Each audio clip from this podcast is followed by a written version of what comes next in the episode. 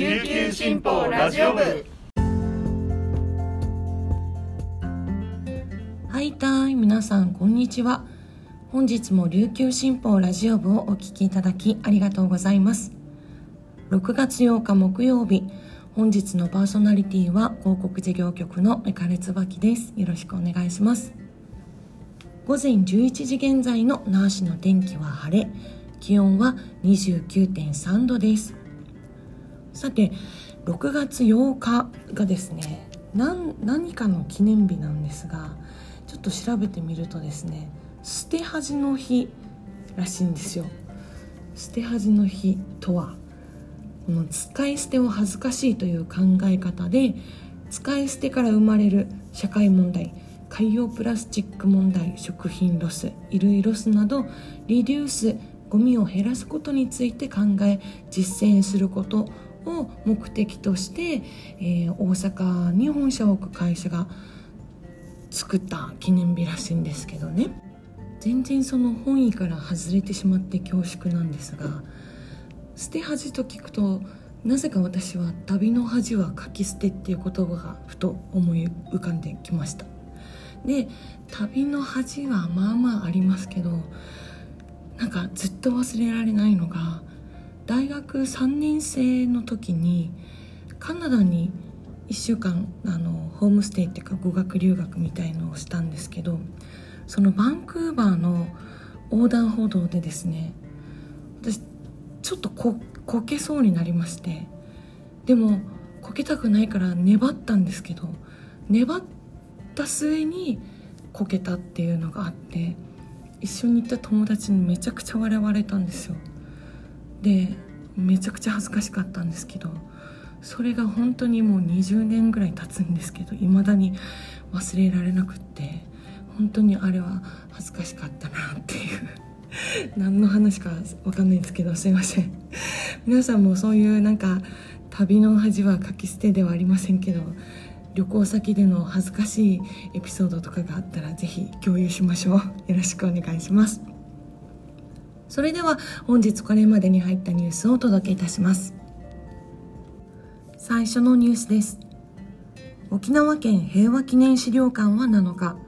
第33回児童生徒の平和メッセージの入賞者を発表しました。23日の慰霊の日に糸満市の平和記念公園で行われる沖縄全戦没者追悼式で朗読される平和の詩には那覇市の筑波海星国際高校3年の平安なあきさんの作品「今平和は問いかける」を選出しました。兄を沖縄戦で失ったおばんの悲しみに触れながら平和の尊さを改めて問いかける内容になっています。作品では平和の礎に刻まれた兄の名に触れたおばあの涙をきっかけに沖縄戦があった78年前に思いを馳せます。戦が起こる前には日常があったと指摘。平和がもろく崩れやすいからこそ過去に学び平和を紡いできた先人の思いを受け継ぐ決意を綴っています。審査委員からは情感あふれる見事な描写で読み手に平和とは何かを改めて考えさせる秀逸な作品といった評価がありました。追悼式のパンフレットに掲載する作品には表紙の図画に浦添市立港川中学校3年の砂川さんの「沖縄から平和を紡ぐ」が選ばれ平和メッセージ展の告知ポスターチラシには小禄高校2年の宮平さんの作品「この願い届いて」が決まりました。パンフレットには港川小2年の与座さんの作品「平和だから楽しいね」が掲載されます。平和メッセージには県内98校から図が1032点作文278点詩933点の合計2243点の応募がありました。続いてのニュースです。今年2月に業用開始した那覇市港町の新興不当地区第2クルーズパースに7日正午 MSC クルーズの大型客船 MSC ベリシマ全長315.8メートル17万1598トンが約2800人の乗客を乗せて寄港しました。ドーバスにクルーズ船が入港するのは初めてです。同じく7日那覇市若狭の那覇クルーズターミナルにもクルーズ船が寄港しており新型コロナ拡大後初めて那覇港に2隻のクルーズ船が寄港しました。国際クルーズの誘致に向け整備された第2クルーズバースは延長430メートル水深12メートルで世界最大規模の22万トン級のクルーズ船の受け入れが可能といいます。最後のニュースです。県産もずくの4割を生産する県内最大産地の活連漁業協同組合で例年60から150トン程度あった6月収穫予定のもずくが台風2号の直撃でほとんど収穫できなくなり1000万から2000万円ほどあった同月の売り上げもほぼゼロになったことが7日までに分かりました。例年4月から6月が収穫最盛期ですが台風被害で収穫終了に追い込まれました。コロナ禍の需要減で買取価格も下がっており漁師からは台風と値下がりでダブルパンチだと悲鳴が上がっています。もずくは繊細で陸揚げするとすぐに傷むため台風による被害が予測できても収穫を早めることは難しいと言います。また卸売の状況次第で買取業者から収穫を制限されることもあります。もずくは買取業者にもよりますが2018年から21年は1キロあたり150円から200円ほどで取引されていました。しかしコロナ禍の外食産業の需要の落ち込みで取引価格が下落。現在は1キロあたり110円から120円ほどで取引されています。活連漁業津堅支部の稲福支部長は漁師さんによっては相当な収穫量を失っている。単価も下がっている中で厳しいと語りました。本日紹介した記事の詳しい内容は琉球新報ニュースサイトで読めますのでぜひアクセスしてみてください。さて今週のウィークリーキングスでございます。先週ねこの日本一の喜びを皆さんにお伝えしたところなんですが1週間待たずにこの時期に向けての契約の継続だったり対談っていうのが続々と発表されていますね。通常だと結構キングスって1日に1人だけだったりとかだったんですけど去年までは。今期は2人いっぺんに発表したりで1週間待たずに発表したり早めの発表ですね。で去年は 3, 3時？午後3時にツイッターであの発表されるっていうのがあの定番だったので結構この午後3時が来るのが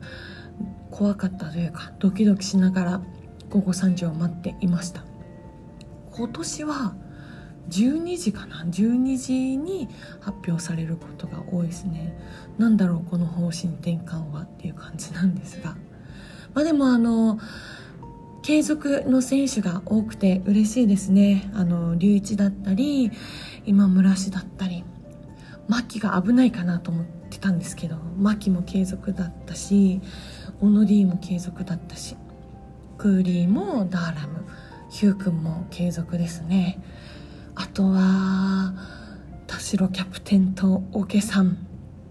どうなりますかね。ぜひ継続してほしいですが。まあ今日の12時もドキドキしながら待とうと思います。で残念ながら対談が発表されたのがレイタちゃん松本レイタ選手とジョシュ・ダンカン選手コー・フリッピン選手ですね。欄干についてはちょっと来週お話ししようと思うんですけど今日朝あのフリッピン選手についての情報が入ってきたのでこうくんについて話したいと思うんですけどこうくんが群馬という噂噂というか新聞に濃厚って書いてあるので多分群馬なんだろうなと思いますが、えー、タイキングスを退団して群馬に移籍するという方向らしいです。で群馬にはもう皆さんご存知並里成人もいますし今回こうくんと一緒に移籍って発表されたのが広島ドラゴンフライズの辻直人選手もあの群馬に移籍ということであれですね群馬本気っすね。前前期昨期の後半にあのアリーナができたんですよ群馬。5,000人規模なのであの沖縄アリーナよりかはちょっとちっちゃいらしいんですけどまあそれでもすごいあのいい施設みたいででもうね成田も昨季成田補強してで今季は、えー、フィリピン航空と辻直人ですので本気ですよ群馬。西地区あ東地区か。東地区狙いに行ってますね。でこうくんに関してはちょっとねあのシーズンの終わりらへんからあれって思ってたブースターさんも多いと思うんですけどあの試合が始まる前みんながあの入場してセンターで「おい!」ってやった後に1人だけですねこのアリーナのコートの中央にあるキングスのロゴに両手をしゃがんで両手を当てて何かを祈るっていう時間ができるようになったんですよで途中からシーズンの途中からあれ？と思って。その時からざわざわざわざわとしてたんですけど。であのあ私確定かなと思ったのがあの優勝が決まった時に決まった後にみんなあの T シャツ記念の T シャツとかキャップとかかぶってワイワイワイワイしてたんですけどこうくんがね一人だけそのワイワイの輪から外れて一人でそのゴールポストのところに座って涙を流してたのか何か物思いにふけっていたというかそういう瞬間があったんですね。それを見た時にあ多分もうこうくん遺跡なんだろうなっていうのを感じました。はい。でちょっと寂しくなっていてで対談ってなった時はやっぱりそうかっていう感じだったんですけど。でもねもうこうくんお母様が沖縄出身ということもあって龍一に次ぐキングスのフランチャイズプレイヤーになってくれるのかなっていうのも期待があったので移籍するのは本当にすごく残念なんですけどそれでも群馬でまたあのこうくんらしいプレーをやってもらいたいなと思います。本当に残念ですけど。だからねあれですよ。2年前の千葉にいた時にキングスがやられたように今年の千葉はキングスの航空にやられた。来年再来年あたり群馬の航空にやられないようにキングスも補強を頑張ってほしいなと思います。はい。まあねちょっとちょっと寂しいではありますけどでももうステップアップと捉えて応援するしかないですね。はい。群馬のアリーナに行こうかな来季は。そういう楽しみもできました。というわけで We are one. We are Kings. 一度キングスに来た選手はどこに行ってもキングスファミリーです。応援し続けます。それでは本日も皆さんにとって素敵な一日になりますようにありがとうございました。